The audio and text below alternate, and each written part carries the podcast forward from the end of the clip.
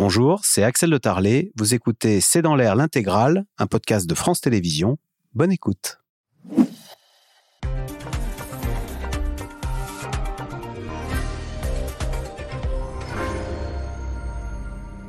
Bonsoir à toutes et à tous. La France, c'est l'Allemagne en mieux. Voilà que le grand magazine allemand Der Spiegel cite la France en exemple. Autant dire que cet article n'est pas passé inaperçu de ce côté-ci du Rhin jusqu'à Bruno Le Maire qui s'est officiellement félicité de voir ainsi notre pays montré en exemple, alors que d'habitude, c'est l'Allemagne qui sert de modèle. Mais voilà, en creux, cet article du Spiegel est aussi révélateur des doutes qui traversent l'Allemagne. Depuis la guerre en Ukraine, les Allemands ont perdu le gaz russe qui faisait tourner leurs usines et ils voient également se refermer le marché chinois.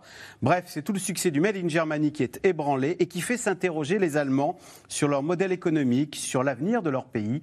C'est le sujet de cette émission de ce C'est dans l'air intitulée ce soir La France, l'Allemagne en mieux.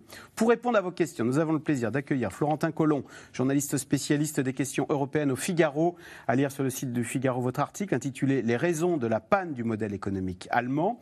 Hélène Millard Delacroix, vous êtes historienne, spécialiste de l'Allemagne contemporaine, professeur à Sorbonne Université. Je rappelle votre livre Ennemi héréditaire, un dialogue franco-allemand, c'est aux éditions Fayard. Jade Grandin de l'Éprevier, correspondante à Bruxelles pour le journal L'Opinion. Votre dernier article est intitulé La compétitivité des entreprises européennes, nouveau mot d'ordre d'Ursula Ursula von c'est à dire sur le site de votre journal. Et enfin, Marion Van Rettergem, grand reporter, chroniqueuse à l'Express, et votre dernier livre, Le piège Nord Stream, c'est aux éditions Les Arènes. Merci de participer à cette émission en direct. Alors, Florentin Collomb, on ne s'en lasse pas hein, de cet article du Spiegel. La France, c'est l'Allemagne en mieux. Se voir cité en exemple de la part d'un pays vis-à-vis, -vis, on ne va pas se mentir, duquel on a un complexe d'infériorité, bah on boit du petit lait. Hein. Oui, oui, il y a une expression en allemand euh, qui s'intitule Schadenfreude, un, mot qui, veut dire se réjouir du malheur des autres. Et euh, même si elle s'en défend, la France est un petit peu, en tout cas le gouvernement français est en train de faire montre de ce, sentiment, euh, de, se réjouir pas vraiment ouvertement des difficultés. C'est le premier de la classe qui, ben trébuche. Alors c'est vrai que les faits sont là. Hein. L'Allemagne cette année, ça va être euh, le seul pays du G7 en récession, hein, probablement moins 0,3, moins 0,4% de son PIB d'ici la fin de l'année. Ça fait déjà plusieurs trimestres qu'elle est en récession ou stagnation, alors que la France a surpris par des euh, performances supérieures aux attentes, des performances qui se sont maintenues euh, bien au-delà. 1% de croissance cette année. 1% sans doute ou presque 1% attendu. Donc par rapport à moins 0,4, c'est sûr que c'est beaucoup mieux. Et ça fait plusieurs euh, années, plusieurs trimestres que ça dure, mais plusieurs années en fait. Le malaise allemand, il a commencé en réalité avant le Covid. Hein. Euh, c'est vrai que la guerre en Ukraine, le Covid, etc., ont remis beaucoup de choses en cause et on va en parler. Mais dès 2019, l'industrie allemande était déjà en récession. Donc il y avait déjà euh, une, une panne de ce moteur allemand qui était en train de se mettre en place et on va discuter discuté amplement pourquoi. Euh, donc aujourd'hui, on est dans une situation, une espèce de cocktail euh, infernal pour l'Allemagne, avec plein de facteurs qui se cumulent, qui sont à la fois conjoncturels, hein, le ralentissement mondial, le ralentissement du commerce international, les difficultés de la Chine, le ralentissement prévu aussi aux États-Unis, qui font que bien les, débouchés pour l'Allemagne se réduisent. Il y a la guerre en Ukraine avec la crise énergétique qu'on a connue et qui la prive de, de son gaz. Et puis il y a la façon dont son modèle est organisé euh, son modèle industriel tourné vers l'exportation, euh, dépendant grandement de l'automobile, alors que la concurrence est en train de devenir mondiale sur l'automobile et en particulier asiatique. Donc il y a plein plein de facteurs. Euh, Der Spiegel disait donc la France en mieux. The Economist, le grand, le grand hebdomadaire britannique, a titré cet été sur l'Allemagne l'homme malade de l'Europe. Il avait déjà fait un titre comme ça il y a une vingtaine d'années. Donc c'est de nouveau l'homme malade de l'Europe. On peut se poser beaucoup de questions et, en effet. Est-ce qu'on est doublement content, un, l'achat donne fraudeux, donc de voir que le premier de la classe, ah, il trébuche, et puis nous, en plus, on est mis en avant par les Allemands euh, qu'on admire. Oui, alors Bruno Le Maire, que vous citiez, était en déplacement à Berlin cette semaine et il n'a pas euh, boudé son plaisir de dire si, j'avais, euh, si je m'attendais à ce qu'on me parle de miracle économique français en venant en Allemagne, c'était assez improbable. Mais il ne faut pas non plus en rajouter parce que les difficultés de l'Allemagne, elles pèsent aussi, sur, même sur les performances françaises. Hein, c'est quand même notre premier partenaire économique. Et puis, bon, il y a beaucoup d'égards où l'Allemagne est en encore beaucoup plus forts que nous. On s'en doute. Euh, Hélène Millard de la Croix, on en parle beaucoup en France.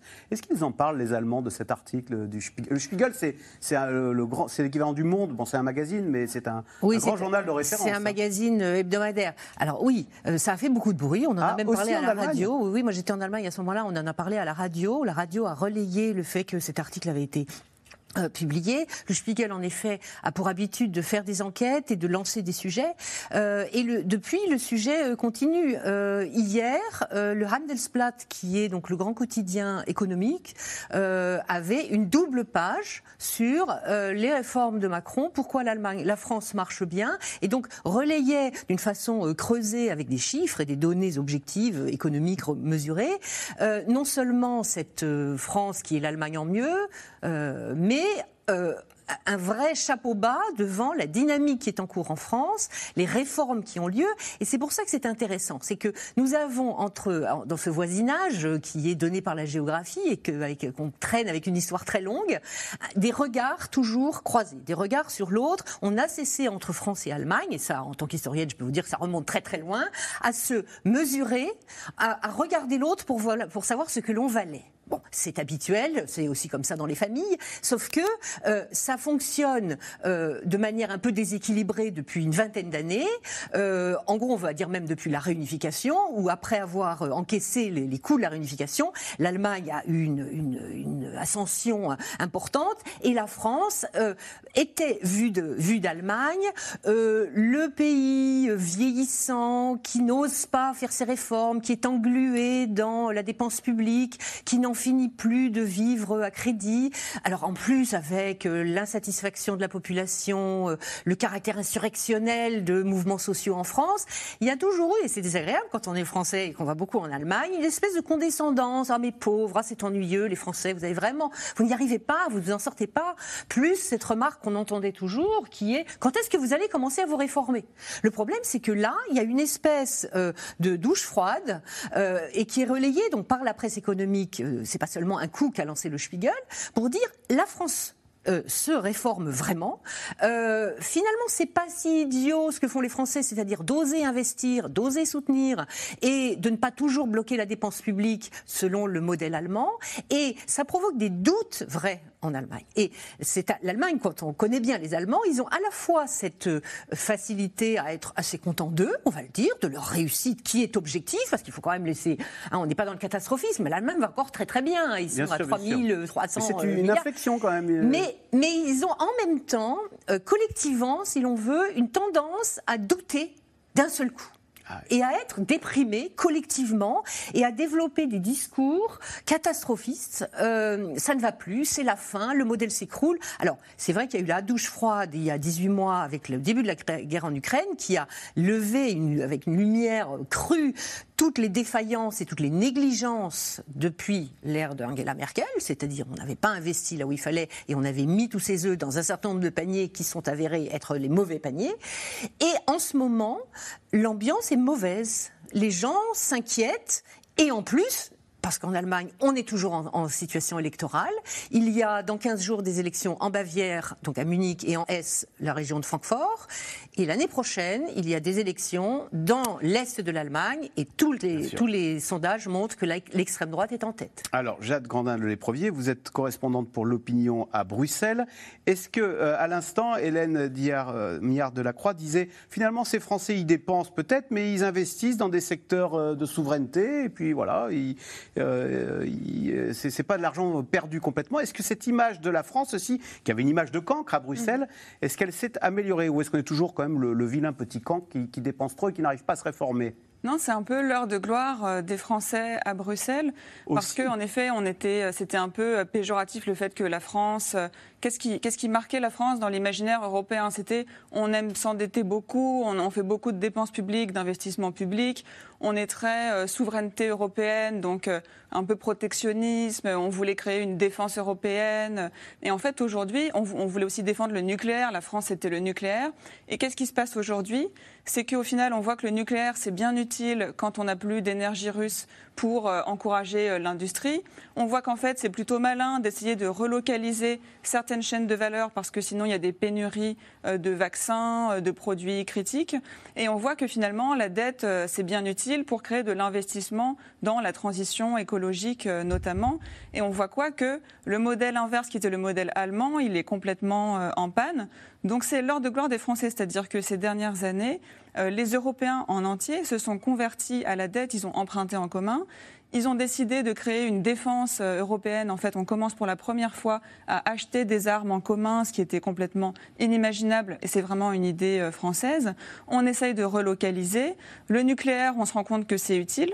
Donc moi, j'ai appelé des diplomates étrangers pour ne pas demander qu'aux Français qui sont les premiers à dire oui, oui, bien sûr, c'est génial. Les diplomates d'Europe de l'Est et du Nord, par exemple, disent bon, les Français, vous êtes arrogants.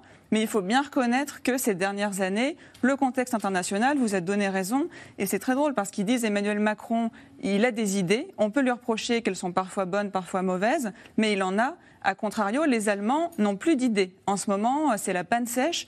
Non seulement leur modèle est en crise, mais ils ne savent pas comment le relancer. Donc en effet, l'heure de gloire des Français en ce moment. Euh, Marion Van Rettergem, ce qui est incroyable, c'est qu'il y a deux ans, sur ce plateau, on avait dû vous inviter parce que c'était le départ d'Angela Merkel, qui était la patronne de l'Europe. On avait tous des larmes aux yeux. L'Allemagne était au firmament. Euh, la roue tourne. Hein. La roue tourne. Attention à la capacité de résilience et de réactivité des Allemands et de leur équilibre budgétaire qui peut nous faire pâlir d'envie. On a quand même 3 000 milliards de dettes. C'est à peu près le deuxième ou le troisième budget de l'État. le remboursement du nominal et des intérêts de la dette, l'Allemagne est dans une situation très saine. Alors, elle n'a pas encore les clés, elle n'a pas encore trouvé comment, mais par exemple, pour ce qui est de la crise du gaz, que je connais bien, euh, ils ont, il leur a fallu un an pour fabriquer des terminaux de gaz naturel liquéfié et pour se diversifier, euh, diversifier leur, approvisionnement en gaz. En, revanche, c'est vrai que euh, l'Allemagne est en, pleine, en plein bouleversement. La guerre en Ukraine a fait exploser le modèle allemand, qui était un modèle construit et encouragé par Angela Merkel, qui reposait sur trois piliers. C'était d'une part la sécurité et la défense est assurée par les États-Unis, l'approvisionnement en énergie est assuré par la Russie et les débouchés commerciaux sont assurés par la Chine. Le problème, c'est que les trois piliers sont euh, euh, fragilisés. les États-Unis s'étant suspend, euh, suspendus à l'élection qui vient, si, Trump est réélu, voilà, il n'y a pas de protection américaine. La Chine, on essaye de se découpler, et puis la croissance étant un peu en, rade, enfin en perte de vitesse, donc tout le marché des automobiles allemands, le marché d'exportation des, automobiles ne peut plus être aussi florissant qu'il l'était. Gros problème, la Russie, bien sûr, qui, euh, a euh, euh, complètement, comment dire, mis le doigt sur l'énorme culpabilité, l'aveuglement, la complaisance, la corruption, etc. Enfin, cette, cette dépendance folle et diabolique vis-à-vis du, gaz, russe bon marché. On parlait de. Je, peux juste préciser que d'abord, euh, euh, Olaf Scholz ne fait pas de l'ombre à Angela Merkel, qui est sous le feu des critiques. pour le moment, en tout cas, j'attends de voir. Mais pour le moment et pour les deux ans qui viennent, elle est considérée comme la coupable. Olaf Scholz était son vice-chancelier. Ah, Angela Merkel est considérée ah comme la coupable. J'allais vous demander que devient-elle, Angela Merkel? Elle écrit on, est en train de déboulonner sa statue. On déboulonne sa statue, mais c'est très compliqué en Allemagne parce qu'elle n'est pas seule. Elle n'est pas seule en Allemagne, elle n'est pas seule en Europe non plus à avoir commis la faute. En Allemagne, elle avait un vice-chancelier qui s'appelait Olaf Scholz, qui était son ministre des Finances, qui était tout à fait partisan de la dépendance au gaz russe, qui l'est encore parce que son parti, le SPD, était encore plus positionné en faveur de cette dépendance que ne l'était Angela Merkel. On a tendance à oublier en France euh, que ça ne fonctionne pas comme avec un président de la République tout puissant. La chancelière, c'est une première ministre qui gère une coalition. Et elle, doit, elle doit tenir compte des avis et des poids, euh, des, forts poids de sa coalition, dont le Parti social-démocrate, qui a été trois fois dans sa coalition, mmh. et qui a, euh, je le raconte dans mon livre, je ne veux pas faire de l'autopromo, mais c'est vraiment ce pacte diabolique a été très largement porté par les sociaux-démocrates allemands et par la social-démocratie européenne aussi. Euh, donc Angela Merkel n'est pas seule en Allemagne, elle n'est pas seule en Europe, parce qu'il ne faut pas oublier, on a eu beaucoup de chance en France et, et d'avoir le nucléaire. si on ne l'avait pas eu, on serait tombé dans le gaz russe, de la même manière. Euh, euh, Nicolas Sarkozy avait vendu des Mistral aux Russes. Si François Hollande n'avait pas stoppé la vente de ces Mistral, il serait en train de bombarder l'Ukraine. Je rappelle aussi que le même François Hollande, qui est tout à fait honorable et le seul des présidents français à avoir été lucide vis-à-vis de Poutine, a largement favorisé et encouragé la société française Engie à participer au gazoduc Nord Stream. Nord Stream, oui, euh, bah, qui ne sert plus à rien du coup, puisqu'il n'y a plus de gaz russe dedans. Un mot sur Angela Merkel. Elle a réagi aux critiques euh, on l'entend, elle est, présente dans la presse, elle, s'explique ou pas? Très peu. Elle, a, parfois, euh, elle s'est parfois exprimée, contrairement au président allemand qui s'est excusé, qui s'est euh, répandu en excuses publiques parce qu'il est en fonction et qu'il a dit pardon, pardon, pardon. Il, avait même été interdit de séjour en Ukraine, etc. Angela Merkel, assez curieusement d'ailleurs, je trouve, mais peut-être c'est la protestante qui, assume, n'a jamais ni accusé les autres, ni, ni elle, s'est excusée. et dernier mot, Gerhard Schröder, qui était l'ancien chancelier avant euh, Angela Merkel, il est toujours, il travaille toujours pour euh, Gazprom? Euh, il, oui, il travaille toujours. la société Nord Stream n'existe plus, donc, mais il travaille toujours pour les Russes. Et, et lui, il euh, euh, on a voulu le, déchoir de ses droits du, du Parti social-démocrate et il a gagné en procès. son procès, il est toujours membre dire du les liens qu'il y avait entre l'Allemagne hein, économique et la Russie, notamment sur, dans le domaine énergétique. Alors que se passe-t-il en Allemagne? Donc l'ancien bon élève de la classe européenne devrait être en récession en 2023. C'est ce qu'annonce Bruxelles cette semaine. Des prévisions plus mauvaises, on l'a dit, que celles concernant la France. Et vous allez le voir, notre gouvernement ne se prive évidemment pas de le souligner. Sujet de Mathieu Lignot et Michel Bouilly. L'Allemagne est-elle redevenue l'homme malade de l'Europe? Titre The Economist. L'économie allemande traîne la patte quand celle de la France trottine. Et l'hebdomadaire allemand Der Spiegel remarque la différence. La France, l'Allemagne en mieux. En visite à Berlin, Bruno Le Maire s'en amuse en allemand. Ich hätte nie gedacht, dass ein Tag in ähm, denselben Satz ich könnte die zwei Wörter lesen, Wirtschaftswunder und andererseits Frankreich. Aber das ist der Fall. C'est plutôt une bonne nouvelle et on ne va pas bouder son plaisir. Légère fanfaronnade du ministre français. Mais on ne veut pas non plus se réjouir des mauvais résultats allemands. Sur les réseaux sociaux, le mot de la journée, c'est amitié. Euh, il est absolument évident que notre succès dépend du succès de l'Allemagne et que l'intérêt français est que l'Allemagne ait la croissance la plus vigoureuse possible. Comme une réponse à la petite phrase du ministre allemand une semaine plus tôt la France et l'Allemagne entre coopération et compétition. Ce n'est pas une promenade de santé. En réalité, l'amitié franco-allemande est une polarité qu'il faut interpréter de telle manière que nous sommes en fait d'accord sur rien. En matière économique, les prévisions sont en faveur de la France. La Commission européenne prévoit une récession de 0,4% outre-Rhin. Le PIB de la zone euro va croître de 0,8% en moyenne, et la France devrait atteindre 1% de croissance cette année. L'économie allemande est notamment victime de sa dépendance à la Chine en termes d'exportation. Pékin a moins de besoins, alors Berlin souffre et veut changer de stratégie.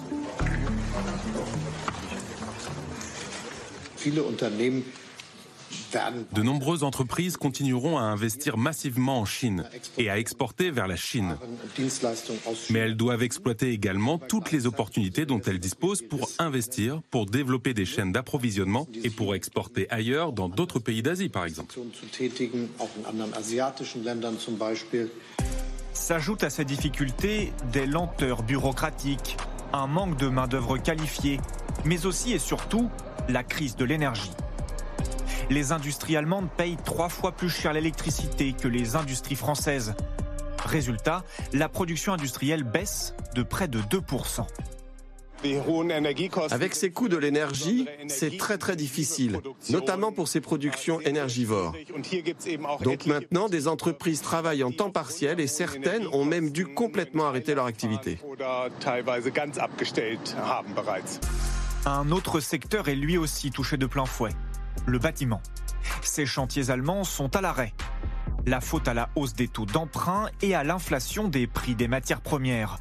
Les constructions ont chuté de moitié en un an. Il manque 700 000 appartements sur le marché allemand et on va voir une explosion des conséquences au niveau social. Cela ne fait aucun doute.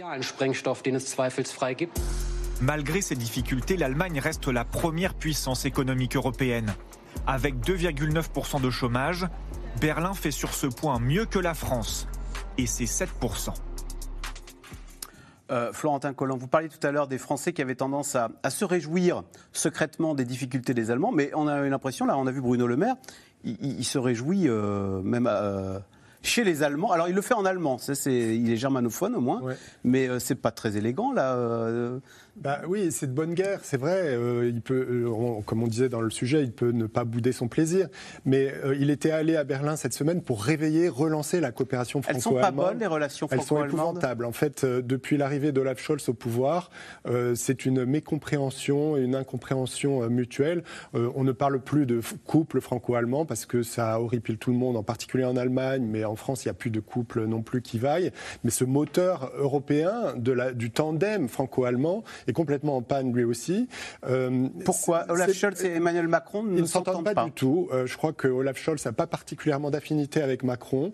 Il est même arrivé qu'il ne le prenne pas au téléphone, ce qui est quand même assez embêtant entre dirigeants euh, d'État. il y a eu, je ne sais pas si vous vous souvenez, l'année dernière, l'annulation d'un sommet bilatéral d'un Conseil des ministres franco-allemands qui était prévu et finalement qui a été annulé un peu en dernière minute par les Français parce que plusieurs ministres allemands avaient dit qu'ils ne seraient pas disponibles. Une ministre était en vacances donc les Français l'ont très mal pris. Mais c'est une affaire de personnalité. Ça se passait mieux avec Angela Merkel ou c'est une affaire de fond? Alors, ça se passait mieux avec Angela Merkel, entre Merkel et Macron. En fait, ça s'est très bien passé entre Merkel et tous les présidents français. Après quelques premiers mois ou premiers temps de friction, elle a fini par comprendre avec chacun comment travailler. Euh, Scholz, c'est paradoxal parce que Scholz était le ministre des Finances d'Angela de, Merkel, donc l'homologue de Le Maire à Berlin. Ah, ils, se connaissent bien. Bah, ils se connaissent très très bien. Ils s'appelaient le soir, à minuit, etc. pour mettre au point. Oui, pendant le Covid, pour mettre au point le plan de relance européen, le, grand emprunt à 750 milliards. Donc quand Scholz est devenu chancelier, le maire s'est dit formidable, j'ai sa ligne directe, on s'envoie des textos tout le temps, on se connaît par cœur, donc tout va marcher très très bien. Et puis c'est pas du tout ce qui s'est passé.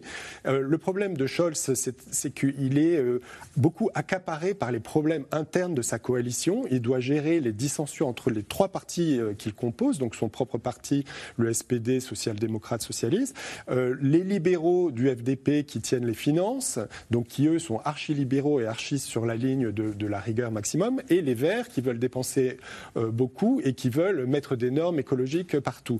Donc trouver déjà la synthèse entre tout ça, c'est très difficile pour lui. donc ça fait qu'il n'est pas très disponible pour parler aux Français et complètement absent de la scène européenne. Jade Grandin-Léprevier, euh, Florentin Colomb disait il n'y a pas de couple franco-allemand. D'ailleurs, ça horripile des deux côtés. Est-ce à dire que Français et Allemands qui se voyaient peut-être avant comme partenaires, maintenant qu'il n'y a plus le marché chinois, est-ce mhm. qu'on se voit plus comme des rivaux et que les Allemands disent mais euh, les Français ils deviennent bons, euh, il ne faudrait pas qu'ils nous dépassent? Il y a un vrai enjeu et ça sera très intéressant de voir l'évolution dans les prochaines années. C'est qui va réussir à se réindustrialiser en Europe? Parce que L'Allemagne est beaucoup plus industrialisée que nous. Je crois que la part de l'industrie dans le PIB, c'est plus de 20%. La France avait chuté sous les 10%, elle veut remonter. Mais là, on voit bien qu'il y a un peu une panne du modèle industriel allemand. Donc à la fois l'Allemagne et la France se disent, là, il y a quelque chose à jouer, il faut qu'on réussisse la, décarbonation de l'industrie, il faut qu'on investisse. Et en fait, il y a un peu une course entre les deux, parce que quel est l'outil pour réussir cette euh, réindustrialisation? C'est la subvention publique. Et en fait, les Allemands reprochent en ce moment à la France d'avantager leurs entreprises, nos entreprises, grâce au nucléaire, qui est une énergie qui n'est pas chère. Et en fait, les Français disent... Ils nous ah, reprochent d'avoir euh, de l'électricité pas chère. Exactement. Et le problème, c'est que du coup, ils essayent un peu de bloquer euh, les avancées du nucléaire dans les textes européens. Euh, je fais très simple, mais en gros, la France aimerait investir beaucoup dans le nucléaire. Et les Allemands, dans les négociations qui ont lieu, disent, attendez, vous n'avez pas vraiment le droit d'avantager vos entreprises. Et la France reproche la même chose à l'Allemagne, parce que l'Allemagne veut subventionner ses propres entreprises le prix de l'énergie pour qu'elles payent moins cher. La France dit non, non. Donc en fait, les deux se tirent la bourre sur l'industrie. Et toute l'argumentation de la France et que Bruno Le Maire a tenu en Allemagne cette semaine, c'était de dire faut pas qu'on se neutralise mutuellement parce que nos vrais ennemis, ce n'est pas l'un l'autre, c'est la Chine et les États-Unis qui, eux, n'attendent personne et qui dépensent euh, des centaines de milliards d'euros pour aider leur industrie. Et il y a un deuxième conflit en ce moment à régler, c'est aussi que l'Allemagne veut faire revenir les règles budgétaires euh, en Europe, alors que la France aimerait bien que ça soit beaucoup plus light qu'avant. Et là, pareil, l'Allemagne et la France sont en conflit sur ce sujet. Mario Van Rettergem, vous qui avez écrit sur euh, les questions énergétiques, euh, pourquoi cette obsession anti-énergie nucléaire des Allemands C'est l'ancien patron d'EDF, Henri Proglio, qui dit les Allemands n'ont qu'une obsession, c'est de couler EDF e et le nucléaire français. Oui, je pense que Jade a très bien résumé à quel point c'est un nœud de, de crispation, de fixation et de conflit durable euh, et perpétuel entre, la France et l'Allemagne. Et l'Allemagne joue un, jeu pas clair euh, vis-à-vis de ça, parce que c'est vrai qu'elle essaye d'entraver de, un peu la puissance industrielle française en, bloquant le nucléaire, même chez nous, en fait. Subventions dont, dont, dont, la France pourrait tirer profit de, de la part de l'Union européenne. Euh, c'est très ancien. de faire en sorte que les banques ne financent plus le nucléaire. Les banques ou les en disant les, le nucléaire. subventions accordées dans le, dans le cadre du pacte vert. Hein, oui, c'est ça, voilà. voilà. Euh, donc on n'arrive pas à, évoluer de ce point de vue. Mais c'est très ancien, c'est un tabou incroyablement ancré en Allemagne. Et pourquoi alors? Alors ça vient de la guerre, ça quand même, on revient toujours à la culpabilité ah. allemande euh, due euh, à, la, à, leur attitude et à, leur, euh, à la Deuxième Guerre mondiale. L'atome est lié à quelque chose de mauvais. Donc ça a commencé en fait avec le mouvement des Verts dans les années 70, mais ça s'est étendu. Et alors il y a eu le gouvernement de Gerhard Schröder qui avait euh, commencé à vouloir euh, retarder, euh, plutôt avancer le, de pouvoir programmer pardon l'arrêt du nucléaire. À ce moment-là, Angela Merkel, qui était dans l'opposition, s'y était opposée au nom des lobbies industriels, etc. Et puis elle a radicalement changé d'avis au moment de la catastrophe de Fukushima. Euh, qui a été un traumatisme pour les Allemands, qui étaient déjà assez sensibles sur la question du nucléaire, mais que là, qui a gagné absolument toute l'Allemagne. Et quand euh, Merkel, quasiment au lendemain de, du, tsunami qui a, qui a frappé la centrale de Fukushima, décide d'arrêter le nucléaire, c'est un, autre tsunami pour le coup euh, en Allemagne, et Nicolas Sarkozy, son homologue d'alors, le prend très mal. Elle lui annonce juste avant de l'annoncer en public, et il dit mais qu'est-ce que tu racontes? Pourquoi? Parce que évidemment ça, ça, ça nuit à la coopération franco-allemande. Et il dit, mais de quoi tu me parles? Quel rapport avec Fukushima? Il n'y aura jamais de tsunami sur le Rhin. Donc euh, il, ne voit pas. Euh, et, Merkel est complètement obsédée là-dedans. Et en fait, elle est aussi. Là, c'est un calcul politique de sa part. C'est que ça n'est pas qu'une décision qui vient d'elle-même, c'est une décision qui vient de toute l'Allemagne. Et quand il y a eu un vote au Bundestag pour entériner son, sa décision d'arrêter le, le, nucléaire, il y a à peu près 80%, enfin je, parle sous, sous, votre contrôle, de, de, de favorables, de, de, députés favorables. Et dans l'histoire de l'Allemagne, des grandes décisions allemandes, c'est celle qui a remporté le plus d'unanimité. Donc, à et donc, ils trouvent que nous, on joue pas le jeu parce que nous, on continue à bénéficier de l'avantage du nucléaire. Et, voilà. Et, donc, c'est euh, presque un avantage déloyal. Il y, a une peur, donc ils alimentent aussi le fait que la centrale, par exemple, de Fessenheim est à la frontière allemande. donc, c'est à la fois un tabou euh, qui lié à la guerre, c'est lié à, une peur réelle, soit disant qu'on n'aurait pas, on n'assurerait pas la sécurité des centrales, euh, comme d'ailleurs nos écologistes français le, disent mhm. aussi. Et puis, euh, il y a aussi le fait que le mouvement écologiste vert, qui est très différent de celui des années 70, mais malgré tout qui est dans la coalition, qui est, qui est très puissant, ne veut même pas en entendre parler. Et il y a des voix qui se font entendre au Bundestag pour relancer le nucléaire, parce que de toute évidence, quand on n'a pas le droit au charbon, qu'on n'a plus le droit au gaz russe, euh, en tout cas en grande quantité, euh, et qu'on est une grande puissance industrielle, il y a un moment où il faut. mais Olaf Scholz a dit c'est un dit, cheval mort, le nucléaire.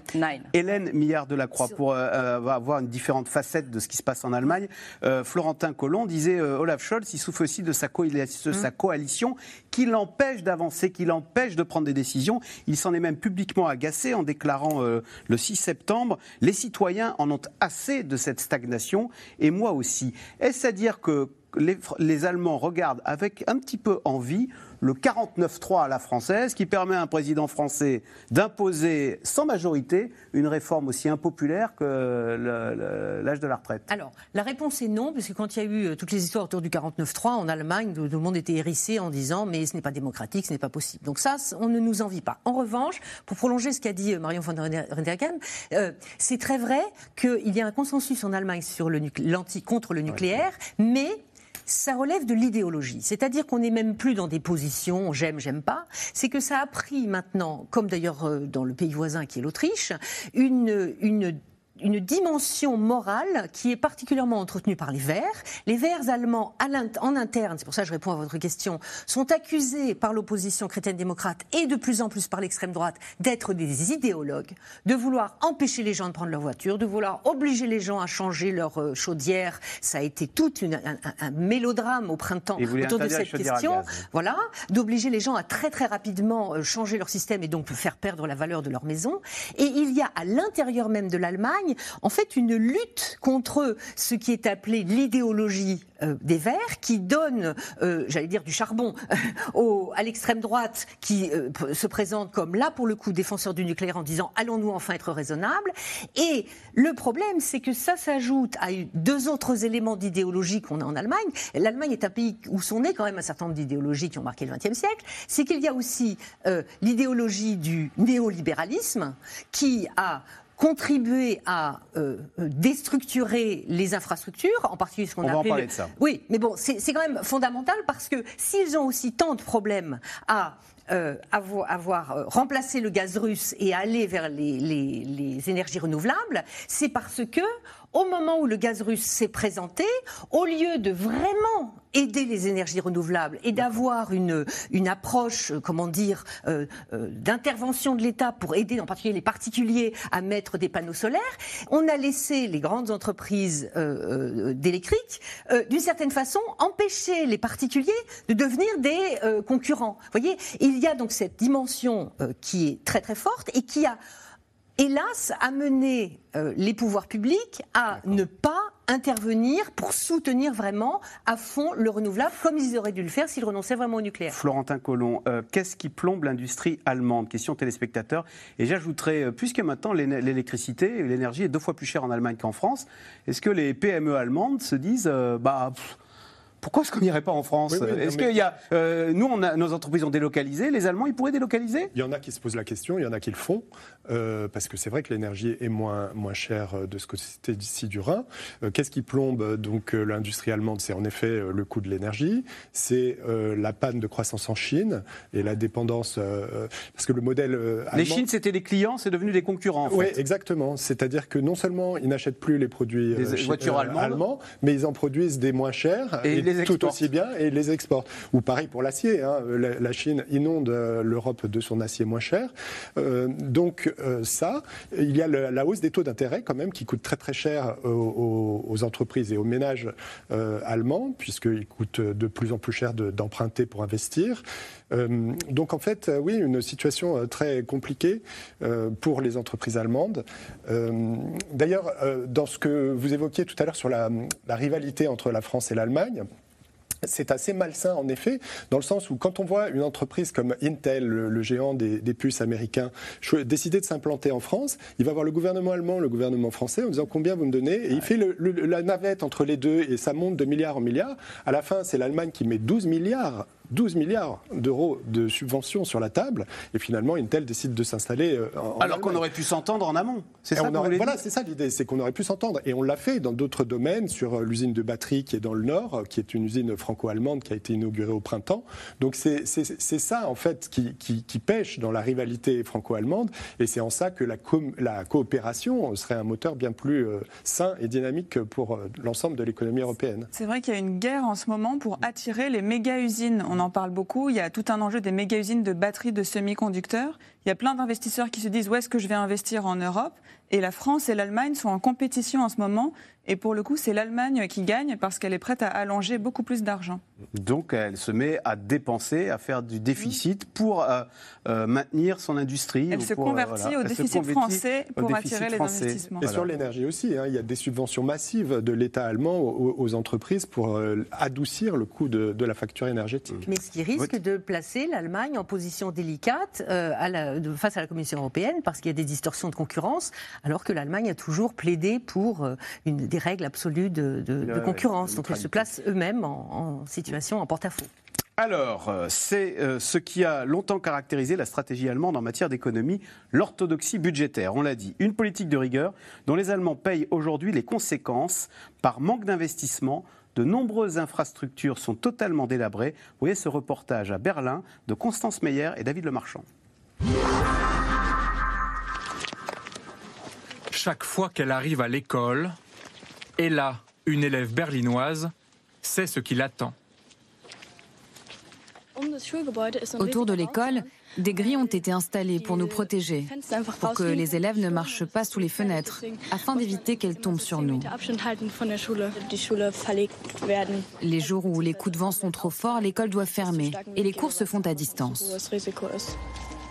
Un danger quotidien pour les élèves, fenêtres et toilettes délabrées. Le lycée est considéré comme le plus vétuste de la capitale. Et depuis 4 ans, les rénovations se font attendre. De quoi alimenter un sentiment d'abandon chez ces lycéens.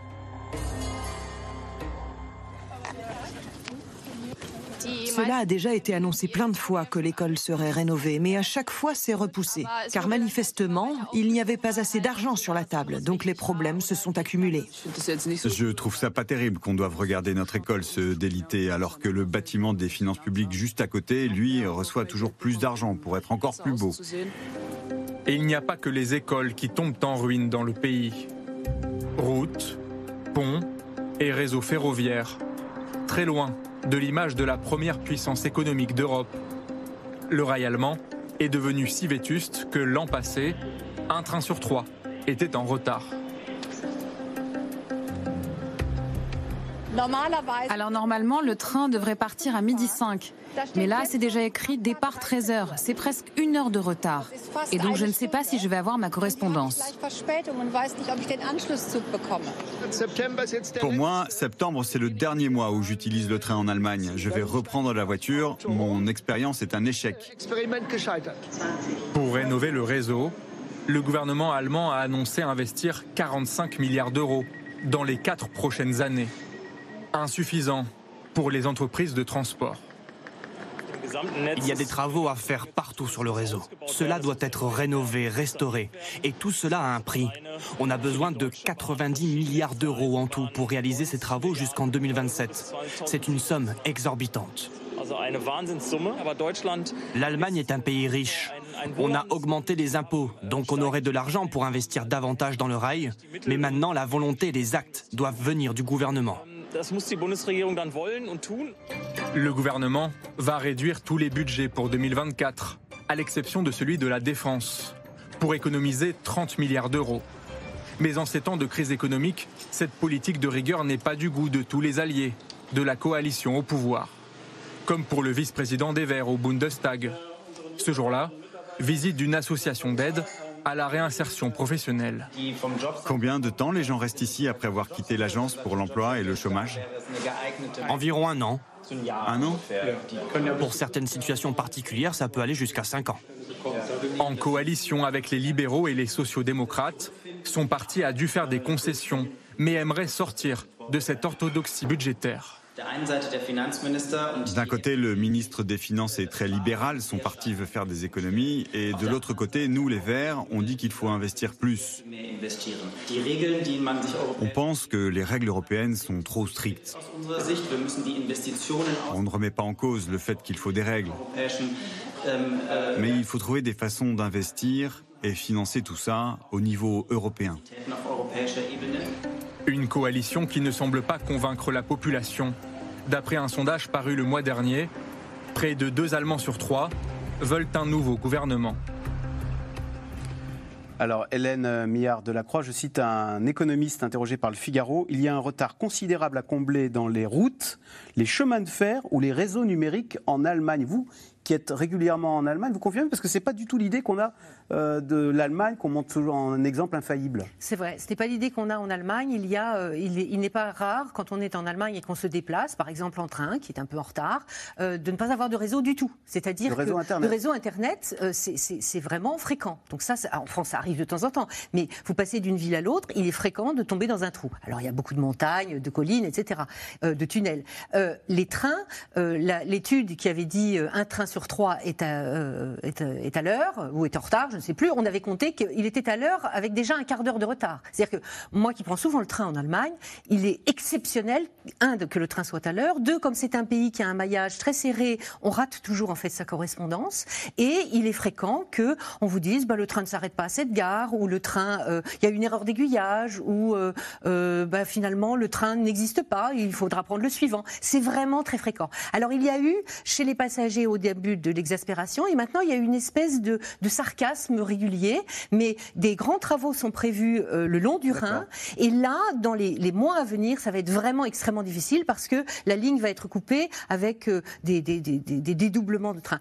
Peut-être il faut ajouter une chose, parce que ça, on ne le comprend pas bien en France. En France, on sait euh, SNCF, euh, on connaît un peu la structure. Il y a eu le choix en Allemagne qui a été fait d'appliquer un peu le New Public Management, hein, c'est-à-dire d'appliquer à des entreprises publiques euh, des règles du privé. L'équivalent allemand de la SNCF a été coupé en trois entités, avec chacune une responsabilité. Et il y a des problèmes de compatibilité, notamment parce qu'en Allemagne, c'est un millefeuille selon que c'est le niveau fédéral, le niveau régional, l'intervention. C'est bien qu'en général, quand il faut intervenir, eh bien, on n'intervient pas parce que l'on fait des économies. L'exemple qui a été montré avec les écoles. Alors les écoles, c'est un peu particulier parce que c'est régional et Berlin, c'est un des lenders les plus pauvres. Mais dans les hôpitaux allemands, dans les écoles en Allemagne, dans les, trains, ça ne marche pas bien et les gens sont exaspérés. Jade Grandin-Léprovier, euh, la Deutsche Bahn va nous faire aimer la SNCF oui, c'est ça. Si vous, si vous euh, voulez euh, trouver que la SNCF est géniale, allez en Allemagne. Ah moi, c'est très à Bruxelles, il y a beaucoup d'Allemands forcément, ou même de Français qui vont en Allemagne, de diplomates. Et c'est récemment, un m'a dit ah bah moi un jour, on m'a dit en effet mon train est supprimé, et en fait il n'y en avait pas de la journée, c'est-à-dire qu'il a perdu un jour. Donc en fait, euh, vive, la, vive la SNCF. Oui, on boit du petit lait dans cette émission. Marion Van Bettergem. C'est vrai, qu'il y a eu une absence dramatique d'investissement dans, les, dans les, infrastructures par obsession budgetaire, parce que il y a une la dette, c'est mal. D'ailleurs, je crois qu'en allemand, dette, ça veut dire. C'est la faute. Ça veut dire faute. Hein. Même, Ils ont le même mot pour dette et pour faute. Schuld. Schuld. C'est incroyable ça. Hein. Et, hum, euh, euh, oui, donc les, députés ne veulent pas voter pour les, pour les infrastructures, pour les routes, pour les, ils veulent pas dépenser leur argent, mais ça ne touche pas seulement les citoyens lambda, ça touche le, ça touche le chancelier ou la chancelière. Parce que quand, quand je, je m'occupais d'Angela Merkel, il arrivait tout le temps, et c'était la seule parmi les leaders européens, que ces avions soient en panne. Donc elle était au Conseil européen, tous les, à la fin du Conseil, tous les dirigeants, les chefs d'État et de gouvernement s'en allaient vers leur, euh, leur, leur capitale respective, et elle, elle était plantée sur le tarmac avec son équipe parce qu'on disait Madame la chancelière, on est désolé, mais l'avion est en panne et il finissait par, euh, par attendre jusqu'à 3 heures du matin. Ça, pas... ça vient d'arriver à la ministre des Affaires étrangères qui devait aller en visite officielle en Australie cet été, au mois d'août, et son avion était en panne et pour la deuxième fois, elle a dû annuler sa visite. Et, mais euh, ça touche aussi les réseaux numériques. Alors ça, pardon, mais euh, c'est l'avenir. Est-ce vrai que bah, Internet est moins rapide en, Allemagne qu'en France? Je crois que c'est deux fois moins développé qu'en France les réseaux d'Internet à vitesse rapide. Et j'avais la, la petite anecdote d'un photographe, euh, je ne sais plus dans quel, en Rhénanie du Nord-Westphalie, qui devait envoyer 4,5 euh, gigaoctets euh, de, de, données, hein, ces photos, à son imprimeur à 10 km de là. Il a fait l'expérience de lui envoyer par les réseaux informatiques et en même temps, il a pris un cheval pour lui emmener les fichiers sur un DVD. Il est arrivé avant les fichiers chez l'imprimeur. Donc oui, ça, ça, en dit long sur les retards et l'administration allemande, les entreprises allemandes sont très peu numérisées ah et donc il y a énormément de retard à rattraper euh, de ce côté-là aussi. Il y, a eu, longtemps sur ce point une, même une, sorte de méfiance vis-à-vis des mails et où la validité d'un document était plus importante si on l'envoyait par fax. Et il y a encore 3-4 ans, on nous disait euh, si vous n'envoyez pas par fax, ça n'a pas de valeur. mais nous n'avons plus de fax. Le, ministre de l'économie a lancé cet été un grand chantier de, pour s'attaquer à la bureaucratie, parce qu'il y a aussi tous les processus d'autorisation qui, prennent des, temps euh, et une éternité en fait pour donner des autorisations de développement de sites, de création d'entreprises, etc. Donc ils en sont bien conscients au gouvernement et il veut lancer un choc de débureaucratisation, mais ça prendra longtemps. comme vous le disiez, en plus il y a le problème des, lenders qui euh, euh, fait qu'il y a un millefeuille euh, territorial aussi qui vient compliquer la, la, gestion des infrastructures. Jade de l'éprevier, est-ce qu'on peut dire en même temps, bah voilà, en même temps ils ont deux fois moins de dettes du coup les Allemands, et ils ont moins de déficit. Nous on va, on promet qu'on sera sous les 3% en 2027 si on y arrive. En fait, ça s'explique parce qu'ils ont sous-investi. Les estimations, c'est entre un, un sous-investissement, je crois, de 130 milliards d'euros il y a même une fédération d'entreprises qui dit qu'il faudrait investir 500 milliards d'euros. Enfin, c'est des chiffres complètement démentiels. Donc il y a beaucoup en ce moment de, personnel politique en Allemagne qui disent bah, il faut plus investir. Mais il y a encore les libéraux qui veulent garder l'orthodoxie budgétaire. Et ce qui est très intéressant, c'est qu'on découvre en ce moment une forme d'hypocrisie de l'Allemagne. Donc une fois de plus, les Français crient euh, cocorico, parce qu'en fait, on découvre que les Allemands avaient une sorte d'astuce pour cacher une partie de leur dette. Ils avaient des fonds spéciaux qui, en gros, n'étaient pas comptés dans la dette publique classique et qui leur ont permis pendant très longtemps euh, d'avoir des investissements de plusieurs centaines de milliards d'euros à côté. Donc non seulement c'est pas l'argent du budget, on fait un, fonds spécial pour tel ou tel euh, un espèce de fonds un peu bizarre et c'est le fonds qui dépense. et voilà et on est incapable de dire aujourd'hui, mais au fait de combien exactement est la dette publique allemande parce qu'il y a toute une partie qui est un peu dissimulée. Donc ils ont sous-investi dans les infrastructures et en plus ils n'ont même pas respecté leurs règles ils budgétaires. Ils font du hors bilan. Exactement. Bon, eh ben, alors, il y a un autre, il n'y a pas que l'Allemagne euh, qui est en plein doute, il y a un autre pays, mais ça on le savait, c'est moins une surprise, c'est la Grande-Bretagne, qui elle aussi s'inquiète depuis le Brexit. Même si euh, les Britanniques devraient échapper à la récession, ils sont asphyxiés depuis plusieurs mois par euh, une inflation très forte. Les mouvements de grève d'ailleurs se poursuivent outre-Manche et pourraient bien finir par coûter très cher aux conservateurs actuellement au pouvoir. Sujet de Juliette Vallon et Erwan Ilion. Il fêtera bientôt son premier anniversaire à la tête du Royaume-Uni. Tout sourire au G20 en Inde la semaine dernière, Rishi Sunak serait-il enfin un symbole de stabilité à la tête de la sixième puissance mondiale? Successeur de Liz éphémère Premier ministre britannique au plus court mandat de l'histoire du pays, il a été choisi aussi pour faire oublier les frasques de Boris Johnson durant ses trois années à la tête du gouvernement.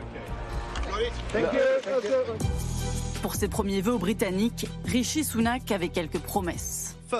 D'abord, nous réduirons l'inflation de moitié cette année pour alléger le coût de la vie et assurer la sécurité financière des citoyens. Ensuite, nous développerons l'économie en créant des emplois mieux rémunérés et des opportunités dans tout le pays.